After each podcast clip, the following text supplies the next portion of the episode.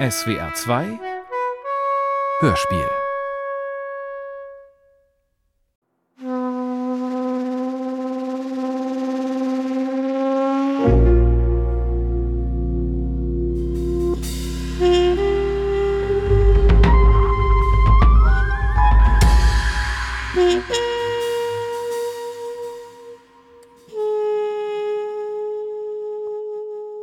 Peter Hunkeler, ehemaliger Kommissär des Kriminalkommissariats Basel, nun im Ruhestand lebend, erwachte und wusste nicht, wo er sich befand. Er schlug die Augen auf und sah, dass es heller Tag war. Über sich hatte er eine weiße Zimmerdecke, von der etwas wie ein Handgriff mit einer Zottel dran herunterbaumelte. Die Luft roch seltsam. Hunkeler war ruhig, entspannt und schmerzlos. Er schaute wieder nach oben zum Handgriff, der dort hing. Er baumelte nicht von der Decke, sondern von einem Metallarm, der über das Bett ragte. Die Zottel daran war ein Klingelknopf. Jetzt fiel es Hunkeler ein, wo er sich befand. In einem Spitalbett. Er war operiert worden. Vorsichtig tastete er Brust und Bauch ab. Zwischen seinen Beinen lag etwas, das eigentlich nicht dorthin gehörte. Jetzt erinnerte er sich genau. Er war am gestrigen Abend, am 7. März, hier in das Basler Merian-Iselin-Spital eingetreten. Am Morgen um sieben hatte er gleich eine Spritze erhalten, die ihn in Tiefschlaf beförderte. Um neun war er wieder erwacht. Seine Freundin Hedwig war da und hielt ihm die Hand. Es ist alles gut, Peter. Alles gut. Der Eingriff hat eine knappe halbe Stunde gedauert. Kein Karzinom. Alles in Ordnung. Dann hatte man ihn wohl in dieses Zimmer hier gebracht, wovon er nichts merkte, da er nach der frohen Kunde sogleich wieder eingeschlafen war. Hunkerlers Geheimnis. Hörspiel in vier Teilen nach dem Kriminalroman von Hans-Jörg Schneider. Erster Teil Nachtgespräche. Sie haben einen Katheter. Das ist nicht schlimm. Man gewöhnt sich daran. Im Übrigen sollten Sie sich schmerzlos wohlfühlen. Sie stehen unter Drogen. Stimmt's? Es geht so. Man hat mir den Bauch aufgeschnitten und Sie behaupten, ich müsste mich wohlfühlen. Wissen Sie, was ich normalerweise mit so einem Kerl machen würde, der mir so etwas antut? Mit Kerl meinen Sie offenbar Dr. Faedin. Er ist eine internationale Kapazität. Ich würde ihm die Faust ins Gesicht schlagen. So eine verdammte Frechheit. Er macht sich über mich her, während ich schlafe. Es stimmt übrigens nicht, dass er Ihnen den Bauch aufgeschnitten hat. Er hat doch die Harnröhre operiert. Sie sind ein Glückspilz. Woher wollen Sie das wissen? Wer sind Sie überhaupt? Dr. Stefan Fankhauser, wenn Sie gestatten. Und Sie sind Kommissar Peter Hunkeler. Ich habe mich bei der Schwester erkundigt. Sie hat mir über Ihre Operation berichtet. Ich kann Ihnen nur gratulieren. Sie nerven. Schweigen Sie endlich. Das geht leider nicht. Ich kann nicht schweigen. Ich muss reden. Sonst krepiere ich. Ich kann nur noch im Reden leben. Nur Wörter helfen gegen das Zerrinnen der Zeit. Ja, das sind die Sätze, die ich noch zu sagen habe. Sie klingen gut, nicht wahr? Obschon es Unsinn ist, was ich rede. Verstehen Sie mich? Nein.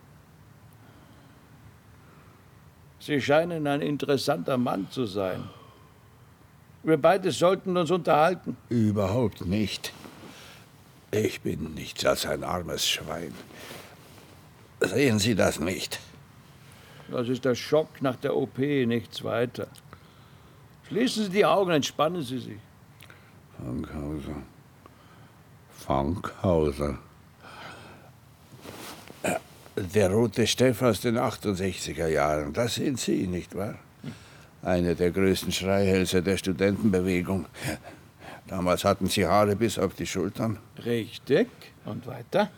Ja, dann sind Sie Mitglied einer linken Anwaltskanzlei geworden. Später Direktor der Basler Volkssparkasse, durch und durch bürgerlich und spießig. Sie sollten sich schämen. So ist es richtig.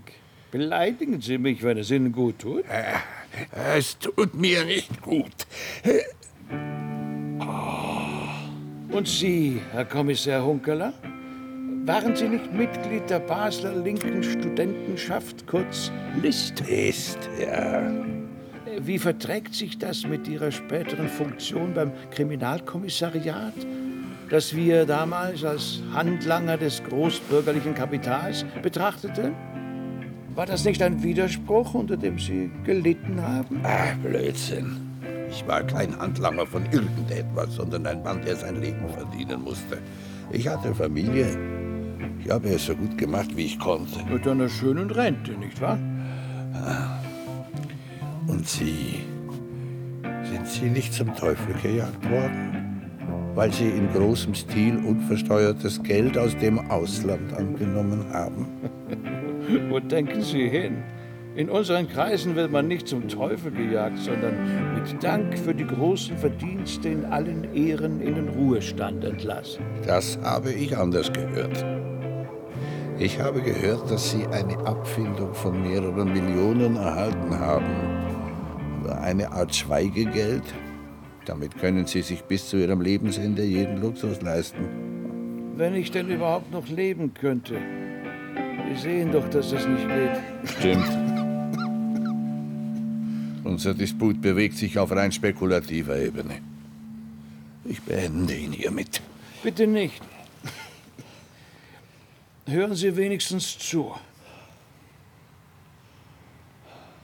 Warum haben Sie kein Einzelzimmer genommen? Sie könnten es sich doch leisten. Ich hatte ein Einzelzimmer. Ich bin fast gestorben vor Einsamkeit. Sie, Herr Kommissar Hunkeler, hat mir der Himmel geschickt. Ich habe vier Unterleibsoperationen hinter mir. Eine fünfte ist nicht möglich. Folglich wächst der Krebs weiter. In rasantem Tempo übrigens. Dazu habe ich Diabetes.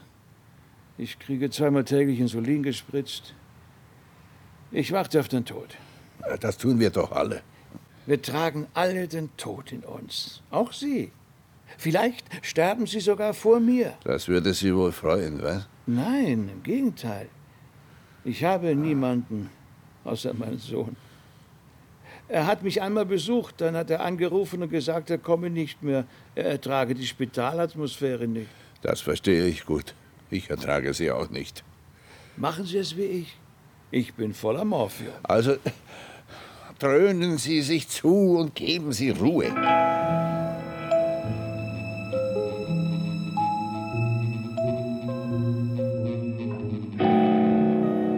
In der Nacht lag Hunkeler wach.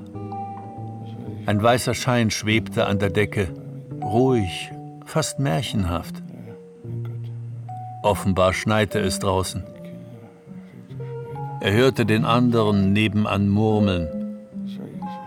Hunkeler kam sich unwirklich vor, seltsam entrückt in eine schmerzlose Zeitlosigkeit, die ihn beinahe heiter stimmte. Warum habe ich eigentlich keine Schmerzen? Gott sei Dank. Sie leben noch. Sie hören mir zu. Nein, ich höre nicht zu. Ich frage mich, was ich hier eigentlich mache.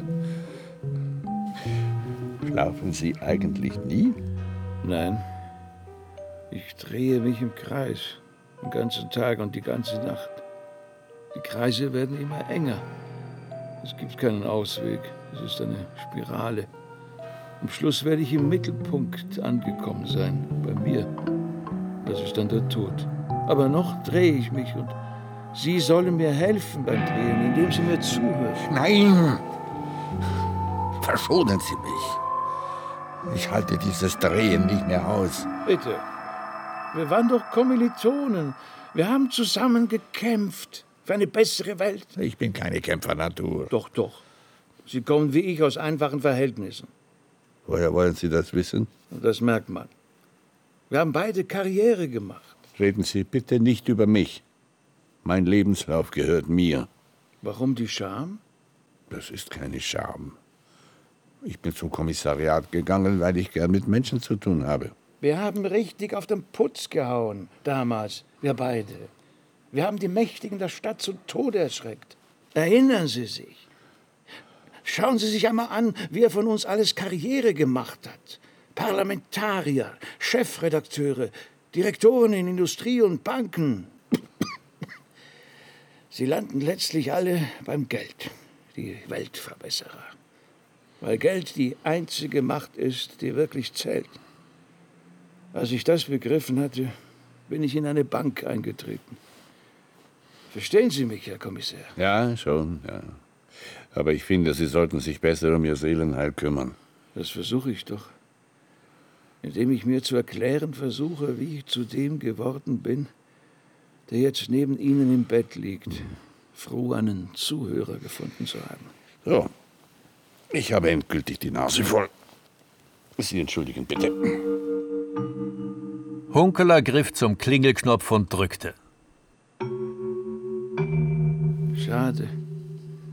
Wenn Sie mich nicht mehr ertragen, werde ich nur noch flüstern. Aber traurig ist es schon, wenn man wortlos sterben soll.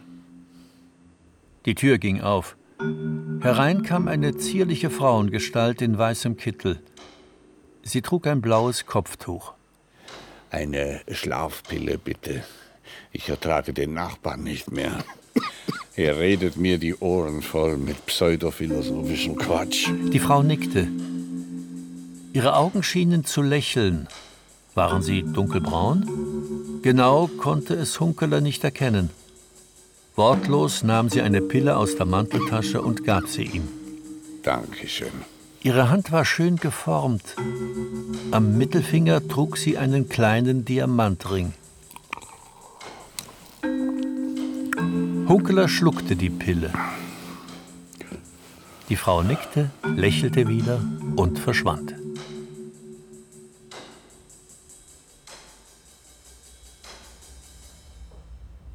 Am anderen Mittag kam Hedwig. Sie brachte ihm Äpfel, Bananen und Zeitungen. Bitte sehr. Wie du es dir gewünscht hast. Diesen Spitalfraß kann man nicht essen, der schmeckt nach nichts. Hast du ihn überhaupt probiert? Nein. Irgendwo muss man in diesem Irrenhaus seine Autonomie bewahren. Man darf sich nicht ganz ausliefern. Schimpf nur. Das tut dir gut. Übrigens, sie sind zufrieden mit dir. Ja. Und er? Wer ist er? Das ist Dr. Fankhauser. Vormals der Rote Steff, Revolutionsführer der linken Studentenschaft Basel und zuletzt Chef der Volkssparkasse. Fankhauser wandte Hedwig den kahlen, ausgemergelten Schädel zu, der fast ohne Lippen war. Freut mich. Wir haben selten Damenbesuch hier. Ausnahmsweise verhält er sich ruhig, sonst quasselt er ununterbrochen. Fankhauser hob die rechte Hand. Die Hand eines Skelettes. Es tut mir leid, Madame. Ich weiß, dass meine Erscheinung nicht mehr sehr erfreulich ist. Ich werde Sie nicht weiter belästigen. Ein Gentleman. Wir kennen uns von der Uni. Jetzt geht es ihm ziemlich dreckig. Ich soll mit dir spazieren gehen. Was? Bist du wahnsinnig? Ich kann kaum stehen. Die Schwester hat es befohlen. Also komm, wir steigen die zwei Treppen zur Cafeteria hinauf. Hm? Los. Los, jetzt zieh dich an.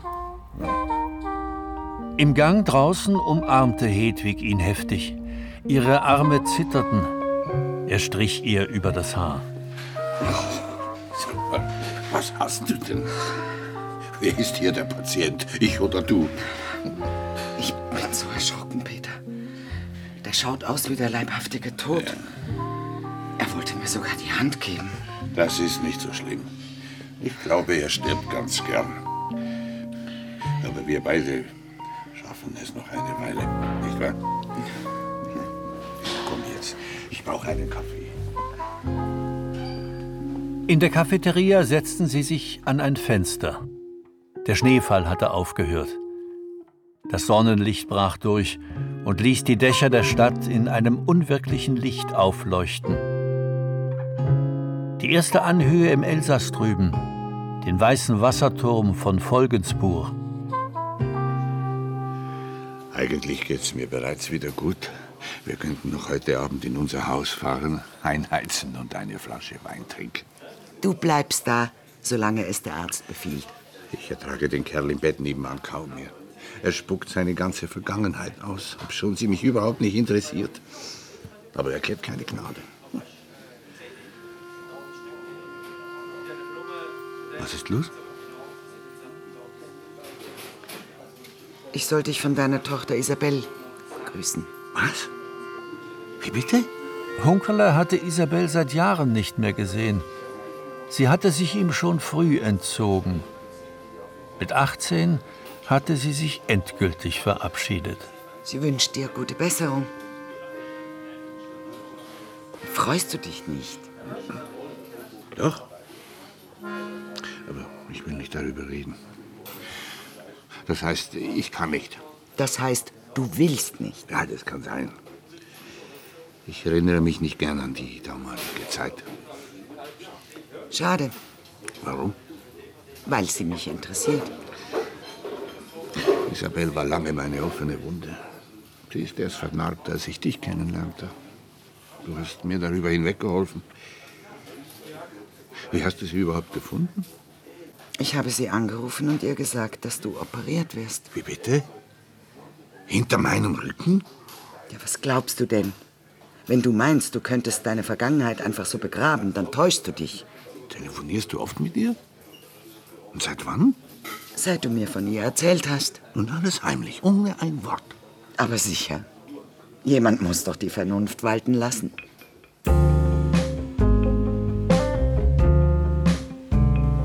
Gegen Abend erhielt Hunkeler Besuch von Madörin, vormals Detektivwachtmeister, jetzt sein Nachfolger als Kommissär.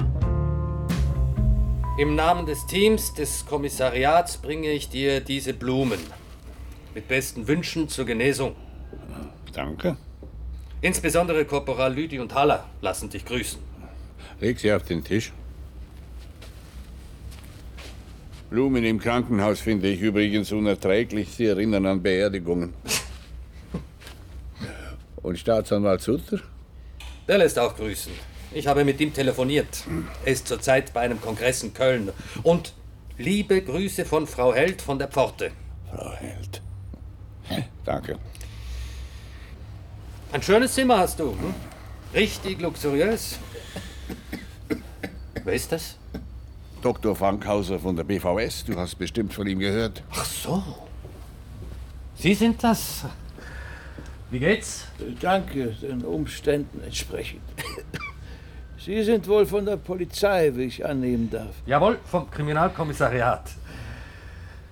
Übrigens ist gerade die Meldung hereingekommen, dass Viktor Waldmeier bei der Einreise in die USA verhaftet worden ist. Das ist doch Ihr Nachfolger bei der BVS. Der Viktor. Ich war mir sicher, dass er sich eines Tages verspekuliert. Wenn Sie mich übrigens verhaften wollten, Notschub, verhaften Sie mich. Hör auf, du sollst ihn nicht plagen. Stimmt das mit Waldmeier? Ja, auf dem Kennedy Airport in New York. Offiziell ist es noch nicht. Das ist allerhand. Tja, mein Lieber, es hat sich einiges geändert, seit du nicht mehr bei uns bist. Wir sind vernetzt. Bis zum geht nicht mehr. In alle Richtungen, mit allen möglichen Diensten. Ehrliche, saubere Polizeiarbeit ist kaum mehr gefragt. Sei froh, dass du nicht mehr dabei bist. Das meine ich übrigens ehrlich. Das kannst du mir glauben. Ja? Ja, manchmal vermisse ich dich.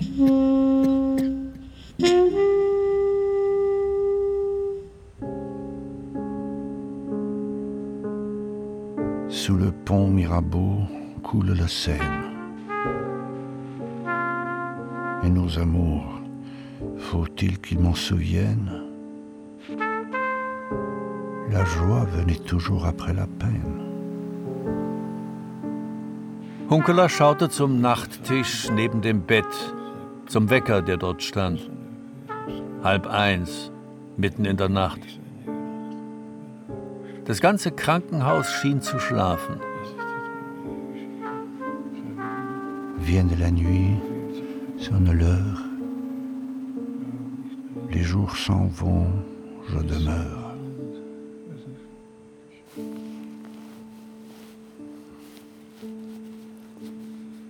Die Zeit, die man gelebt hat, nimmt stetig zu. Und die Zeit, die man noch zu leben hat, nimmt stetig ab. Das ist die traurige Wahrheit. Gott sei Dank. Sie sind noch da. Sie hören mir zu. Nein. Ich meine bloß, dass diese Spannung schon in der Kindheit anfängt. Nur merkt man noch nichts davon, weil man sich auf das Älterwerden freut. Im Alter ist es anders. Man stemmt sich gegen das Vergehen der Zeit, auch wenn das lächerlich ist. Sie haben eine Tochter, habe ich gehört. Ja, ja eigentlich. Schon. Und? Waren Sie ein guter Vater? Nein. Unsere Wege haben sich bald getrennt. Das Einzige, was wichtig war, haben Sie versäumt. Ich bin im Moment daran, alle meine Versäumnisse aufzuzählen. Es ist eine lange Reihe, die ich immer wieder vor mich hersage, um mich zu vergewissern, dass ich noch lebe.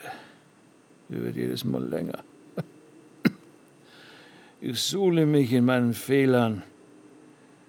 Vielleicht ist das menschliche Leben ein einziger großer Fehler. Wer weiß? So ein Blödsinn. Es gibt kein richtiges Leben im Falschen. Haben Sie das vergessen?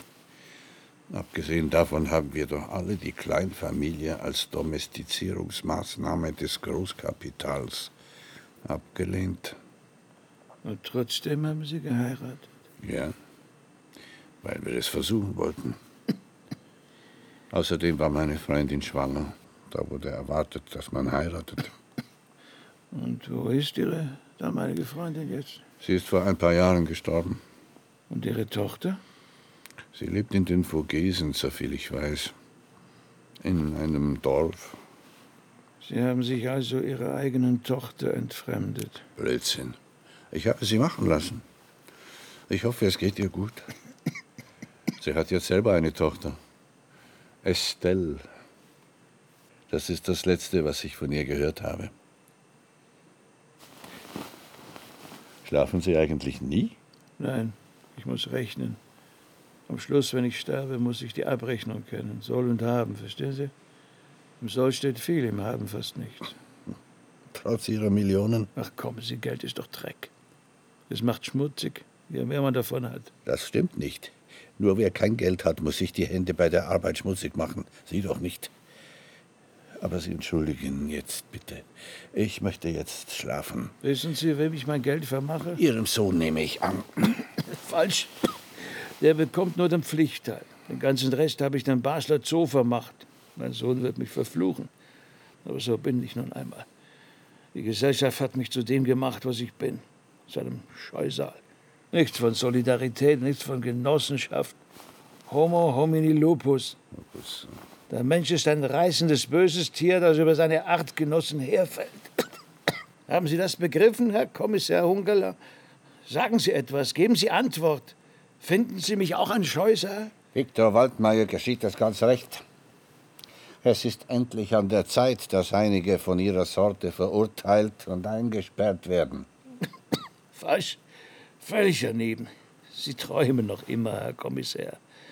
Waldmeier wird nie und nimmer verurteilt, weil er zu viel weiß. Der ist nicht blöd. Der wird sein Insiderwissen, seine Bankdaten, die er mit Sicherheit bei sich hat, den Amerikanern für viele Millionen Dollar verkaufen und die Volkssparkasse verraten, ohne mit der Wimper zu zucken. Er wird sich an irgendeinem angenehmen Strand zur Ruhe setzen und ein frohes Leben führen. Aber wer befiehlt eigentlich in der Schweiz? Wir oder die Amerikaner? Sehen Sie, ich wusste es. Sie brüllen wieder los wie ein richtiger Schweizer. Brav, sehr brav, nur total wirkungslos. Weil der Stärkere befiehlt. Und der Schwächere muss gehorchen. Die Stärkeren sind die Amerikaner. So einfach ist das. Nein, nein. Die Schweiz ist ein freier, souveräner Staat. Das ist die pure Wahrheit. Eine Eidgenossenschaft, in der alle zusammenstehen, gemeinsam beraten und beschließen, was zu tun ist. Wie schön. Aber diese Genossenschaft besteht nur noch in Vorstellungen und Träumen. Selbst unsere großen Geldinstitute, die zu den mächtigsten Banken der Welt gehören, können nicht mehr selber entscheiden. Es sind die Amerikaner, die die Regeln für die Schweizer Banken bestimmen. Schweigen Sie endlich. Ob das gerecht ist oder nicht, interessiert kein Schwein. Ich will nur noch schlafen. Hunkeler griff zum Klingelknopf und drückte. Gut. Aber ich möchte mich herzlich bedanken für das angeregte Gespräch. Nach einiger Zeit ging die Tür auf. Eine zierliche Frauengestalt in weißem Kittel erschien. Sie trug, wie in der Nacht zuvor, ein blaues Kopftuch. Ich brauche eine Schlafpille. Aber bitte eine, die wirkt. Wie heißen Sie, wenn ich fragen darf? Die Frau legte den Zeigefinger an ihre Lippen. Ein Hauch von Zimt umgab sie, kaum wahrnehmbar, aber eindeutig. Ihre Augen schienen zu lächeln. Waren sie grünlich-grau? Sie gab ihm die Pille. Hunkeler spülte sie mit einem Schluck Wasser hinunter. Er sah, dass die Frau am rechten Mittelfinger einen Rubin trug. Sie blieb neben seinem Bett stehen. Sie lächelte noch immer und nickte ihm freundlich zu. Dann gute Nacht.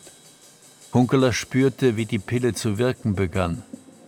Nach einer Weile, er war schon beinahe eingeschlafen, sah er, wie die Frau eine Spritze aus der Kitteltasche nahm und zu Fankhauser ans Bett trat. Sie schlug seine Decke zurück und legte seinen Bauch frei. Was tun Sie da? Schwester? Ich brauche jetzt keine Spritze. Fankhauser hob die Hände, um sich zu wehren. Aber er war zu schwach. Sie stieß ihm die Spritze entschlossen und unerbittlich in den Bauch. Hunkeler erschrak. Was war da los? Träumte er? Die Frau zog die Spritze zurück. Sie blieb am Bett stehen. Sie wartete. Das hätten Sie nicht tun dürfen. Auf gar keinen Fall. Fankhauser wollte aufstehen mit letzter Kraft, aber er sank zurück aufs Bett. Er erschlaffte. Die Frau stand bewegungslos, den Blick auf Fankhausers Gesicht gerichtet. Nach einer Weile versorgte sie die Spritze wieder in der Tasche. Es war, als würde sie aus einem Traum erwachen. Dann schaute sie zu Hunkeler, der mit immer noch offenen Augen dalag. Sie legte den Zeigefinger an die Lippen. Sie nickte ihm zu. Dann ging sie hinaus.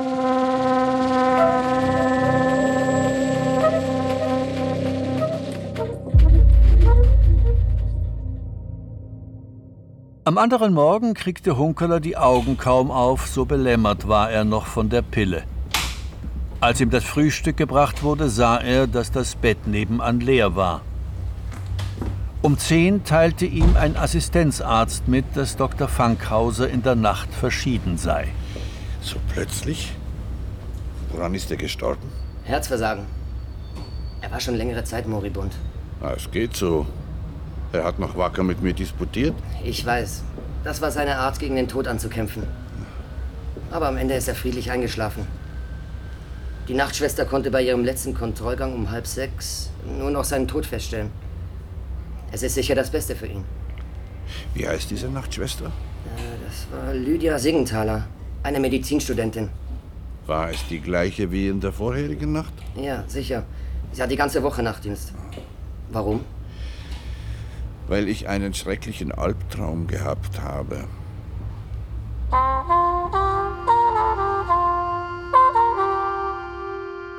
Hunkeler blieb insgesamt fünf Nächte im Krankenhaus. Am Morgen des sechsten Tages beharrte er darauf, sogleich entlassen zu werden. Zu Hause in seiner Wohnung in der mittleren Straße lag er meist auf dem Bett, döste vor sich hin oder versuchte zu lesen. Er hatte sich zwei dicke Wälzer über den Ersten Weltkrieg gekauft. Das war vor 100 Jahren. Was interessiert dich daran? Ich will wissen, warum und wie das große Morden begonnen hat, das Europa in den Untergang riss. Aber Besuch willst du immer noch nicht. Nein, Auch von mir nicht. ich muss zuerst diesen Eingriff in meinen Unterleib verdauen. Der Körper vergisst nicht so leicht, was mit ihm geschehen ist.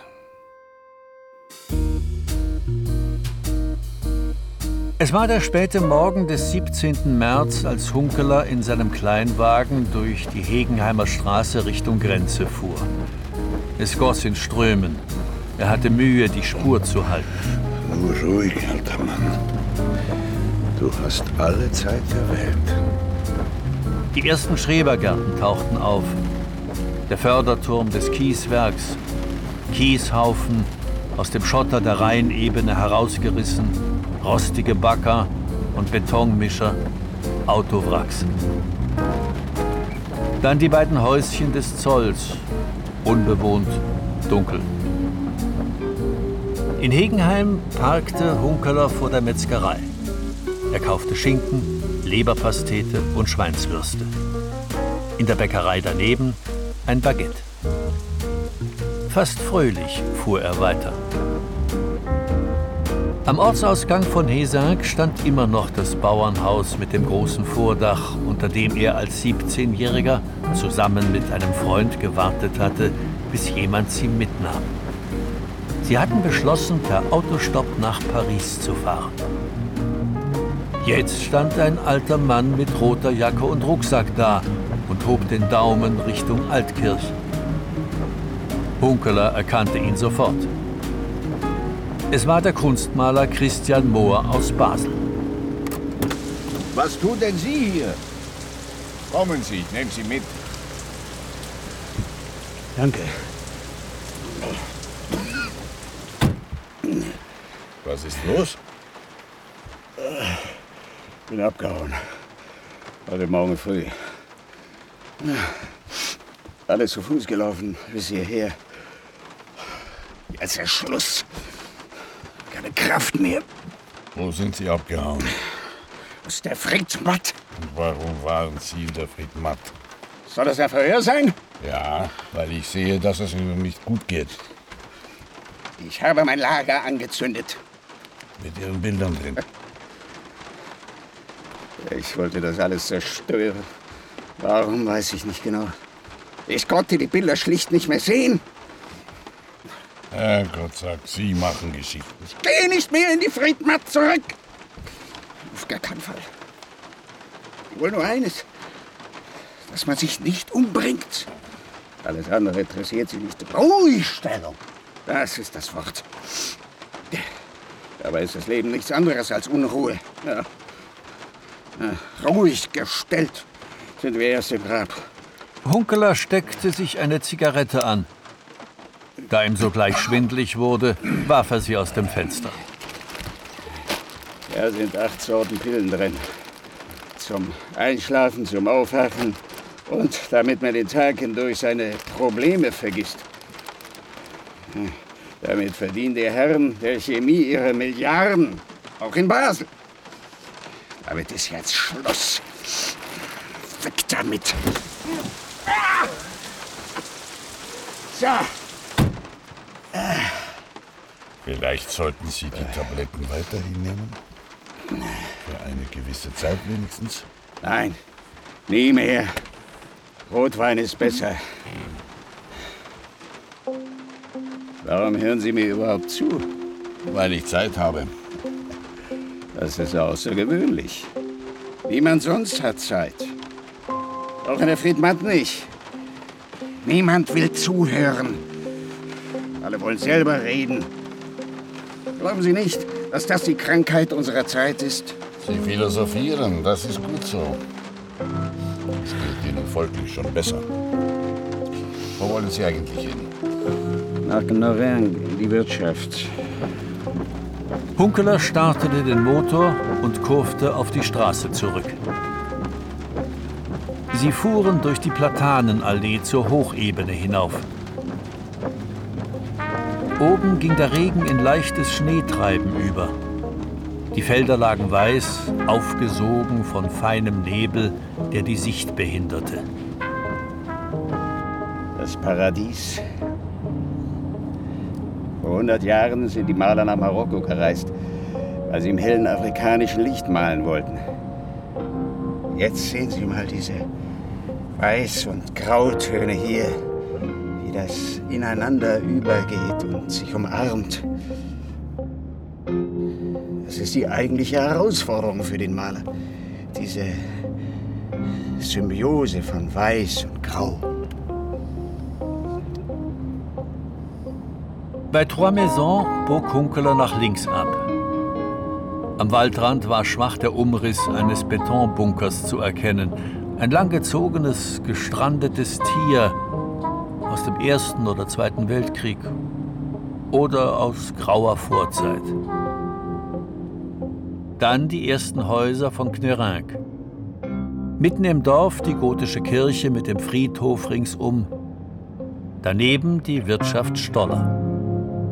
Sind Sie hier gut aufgehoben? Ja, ich bin mit der Wirtin befreundet. Vielen Dank. Kommen Sie mal vorbei, dann trinken wir einen halben zusammen. Abgemacht. Hunkeler fuhr weiter durch das Hunsbachtal. Er parkte vor seinem Haus. Er ging hinein und machte Feuer. Am Abend kam Hedwig. Sie saßen in der warmen Küche und aßen Schinken und Leberpastete und die zwei Eier. Dazu tranken sie eine Flasche Beaujolais. Hedwig erzählte von ihrer Arbeit im Kindergarten, der sich in einem Ausländerviertel befand. Also mit den Kindern wird es eigentlich gut klappen. Die sind es gewohnt, dass nicht alle die gleiche Sprache sprechen. Mit den Müttern geht es auch leidlich. Die Väter hingegen sind zum Teil widerliche Kotzbrocken. Heute war einer da, der hat mich angeschrien. Er wolle nicht, dass seine Tochter Baseldeutsch lerne. Aber Baseldeutsch ist doch die Umgangssprache in dieser Stadt. Wie soll man sich denn sonst verständigen? Männer sind halt Platzhirsche.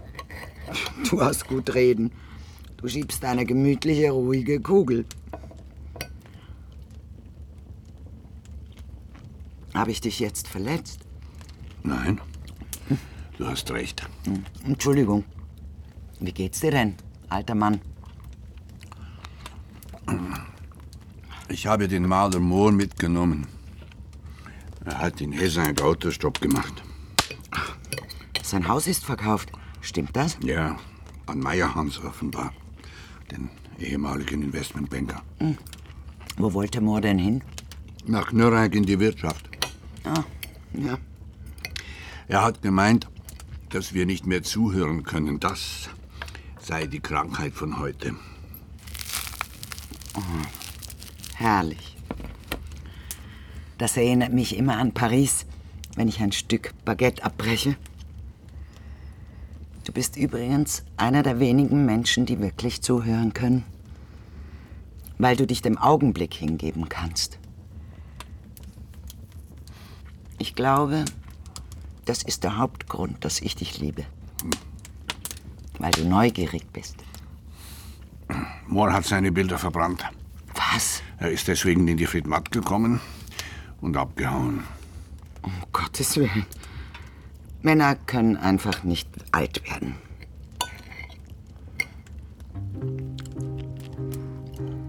Sag einmal, du hast ja eine richtige Depression. Blödsinn. Doch, ich sehe es dir an. Erzähl, was passiert ist. Nichts? Doch. Wenn du nichts erzählst, kann ich auch nicht zuhören. Los, komm. Trink noch ein Glas. Also gut, aber es dauert eine Weile. Die Nacht ist noch jung, der Morgen weit weg. Es ist so, dass ich in den letzten Tagen und Nächten in meine Erinnerung zurückgesunken bin. Ich habe mich gefragt, was ich in meinem Leben eigentlich getan habe, was erwähnenswert ist. Esaig am Ausgang des Dorfes steht ein kleines Bauernhaus. Dort habe ich, als ich 17 war, mit meinem Freund Anton sechs Stunden lang auf ein Auto gewartet, das uns mitnahm nach Paris. Wir waren auf dem Eiffelturm im Louvre und auf dem Montmartre. Und dann fuhren wir per Autostopp weiter in die Normandie, nach Cherbourg. Haben wir uns den Hafen und das Meer angeschaut und Muscheln gesammelt. In Nesac, bei jenem Haus, kommt mir immer wieder diese Reise in den Sinn. Meine damalige Immunität, meine Unberührbarkeit. Obschon ich alles einzog, was einzusaugen war. Ich wusste, es konnte mir nichts passieren. Ich wusste auch, dass diese Reise für mich bestimmt war. Für niemand anderen. Nur für mich. Und deshalb bist du depressiv. Das ist doch eine wunderschöne Geschichte. Als ich heute Morgen den alten Mann dort stehen sah, da bin ich erschrocken. Er war nur noch ein Häufchen Elend. Jemand, der seine Spuren zu tilgen versucht. Sein Haus verkauft, sein Werk verbrannt. Er wird froh sein, bei der Wirtin in Knurreig ein bisschen Gesellschaft zu finden. Hm, Du meinst, dir könnte es ähnlicher gehen. Hm? So ein Schwachsinn. Du hast mich. Du hast die Rente und dieses Haus. Es ist das Krankenhaus, das dich depressiv gemacht hat. Die Anästhesie. Ja, der Eingriff in deinen Körper. In den Nächten im Spital konnte ich nicht schlafen. Ich habe geklingelt. Dann ist die Nachtschwester gekommen und hat mir eine Schlafpille gegeben. Eine junge, schöne Gestalt mit braunen Augen. In der dritten Nacht ist eine gekommen mit grüngrauen Augen. Sie hat nach Zimt geduftet, sonst sah sie gleich aus. Nach Zimt? Sie hat mir die Pille gegeben und hat gewartet, bis sie zu wirken begann. Und dann hat sie meinem Nachbarn, dem Fankhauser, eine Spritze in den Bauch gesetzt. Sie hat wortlos zugeschaut, wie er zu röcheln begann und nach Luft schnappte. Ich war wie gelähmt. Dann hat mich der Schlaf übermannt. Am anderen Morgen vernahm ich, Fankhauser sei gestorben. Aber er war doch todkrank. Man sah ihm an, dass er bald sterben würde. Ja, trotzdem. Wenn das stimmt, was ich gesehen habe, war es absichtliche Tötung. Also ein Mord. Ja, aber warum denn? Vielleicht wollte sie ihn erlösen. Nein, sie hat es getan wie eine Rächerin. Woher willst du das wissen? Bist du überhaupt sicher, dass es eine andere Nachtschwester war als in den übrigen Nächten? Komm, trink noch ein bisschen. Das war ein Traum. Eine böse, schreckliche Angstfantasie.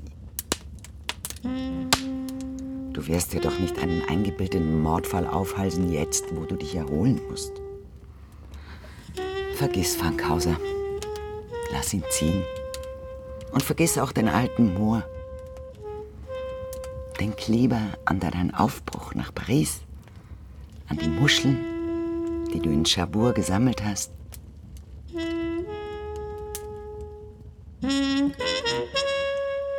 Es ist ein unersetzlicher Verlust für unsere Vaterstadt. Dr. Fankhauser war eine imposante Persönlichkeit. Am Samstag, dem 22. März, saß Hunkeler in einer Bank des Basler Münsters. Er lauschte den Worten von Dr. Albert D. Brunner, Altregierungsrat der Freisinnigen Partei, der die Totenrede für Dr. Fankhauser hielt. Eine Jugendsünde. Ein festlicher Anlass. Das Münster war voll. Fankhauser auf den Boden der Realität zurückgefunden, indem er in den Dienst der Basler Volkssparkasse eintrat und in der schwierigen Zeit der rücksichtslosen Angriffe aus dem Ausland hatte er die BVS als ihr Direktor standhaft verteidigt. Dr. Fankhauser hinterlässt eine Lücke, die von niemandem auszufüllen ist. Es bleibt uns nicht anderes, als uns vor dem Toten voller Dankbarkeit zu verneigen.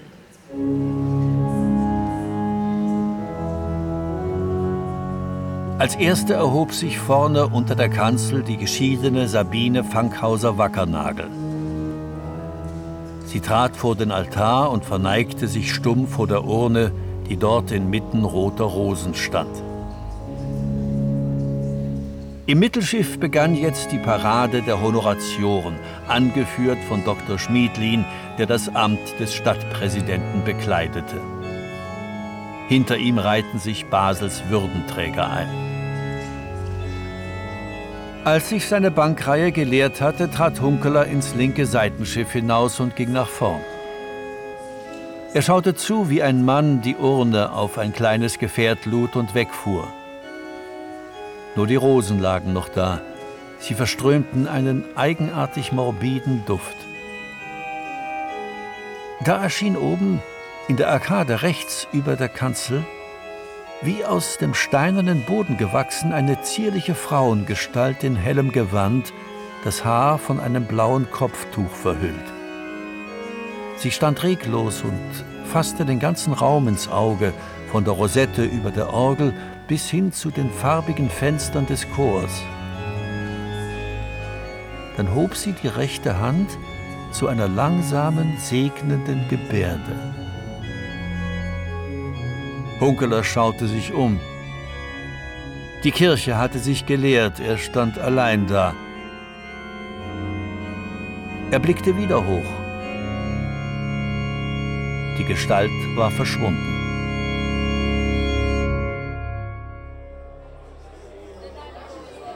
Das Leichenmahl fand im Restaurant Kunsthalle statt, im nobleren, weißgedeckten Teil.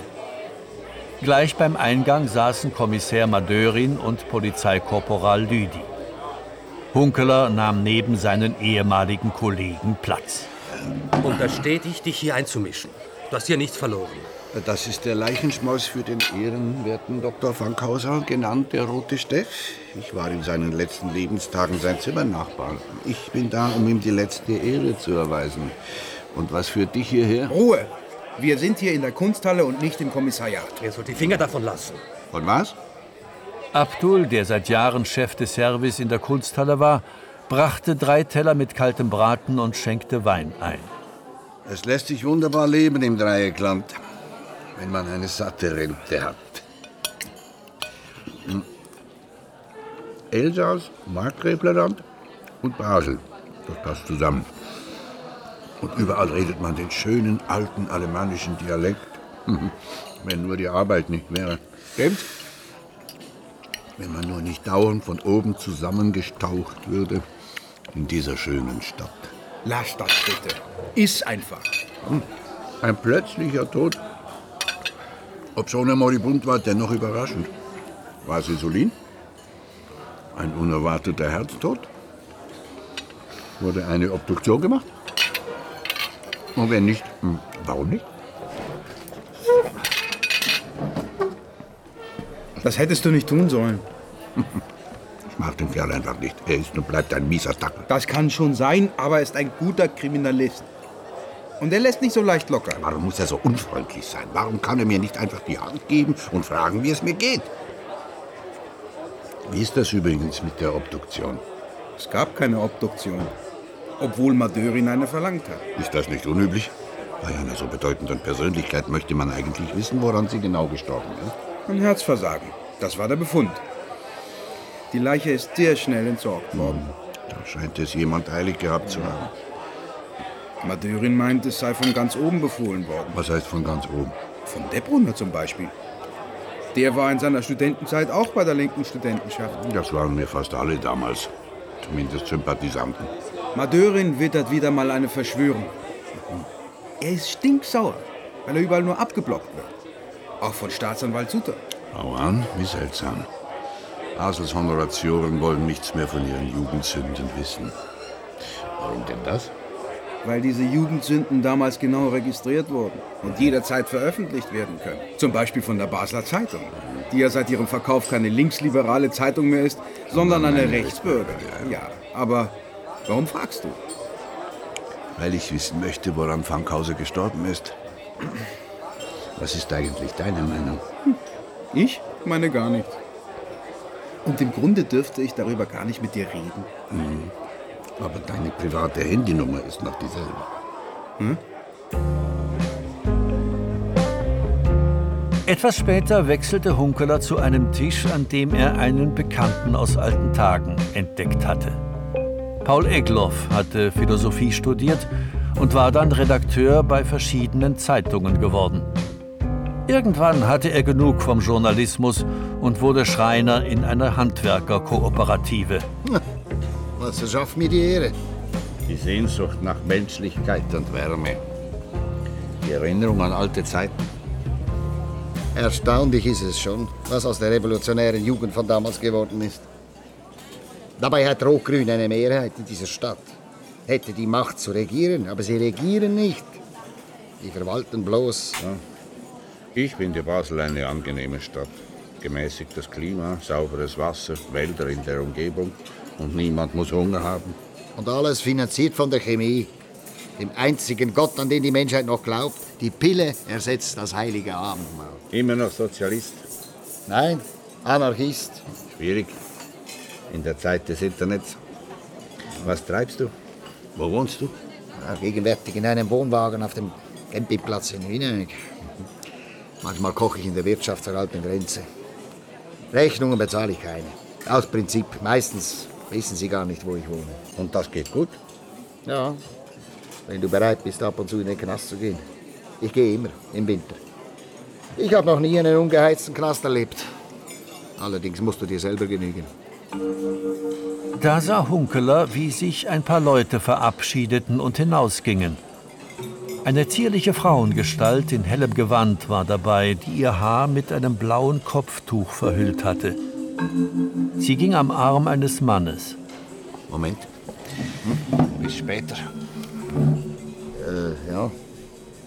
Hunkeler folgte der Gruppe den Steinenberg hinunter bis zum Barfüßerplatz. Er sah nur Rücken und Kopftuch der Frau. Trotzdem war er sich sicher. Er holte sie ein, packte sie am Arm und riss sie zurück. Was fällt Ihnen ein? Sind Sie wahnsinnig geworden? Er schaute in ein Gesicht, das er noch nie gesehen hatte. Entschuldigung. Eine, eine Verwechslung. Das ist mir sehr peinlich. Ich bitte um Verzeihung. Es war ein Irrtum.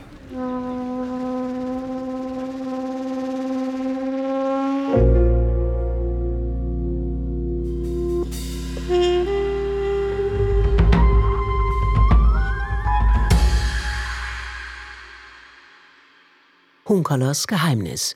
Hörspiel in vier Teilen nach dem Kriminalroman von Hans-Jörg Schneider. Erster Teil.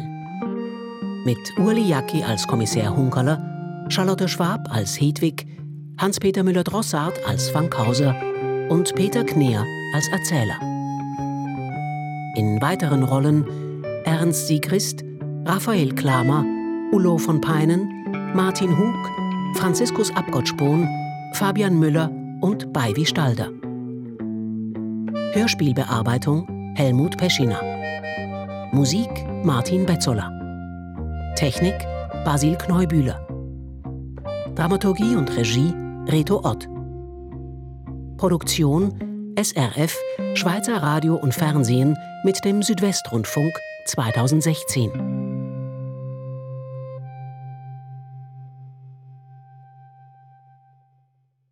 Redaktion Uta Maria Heim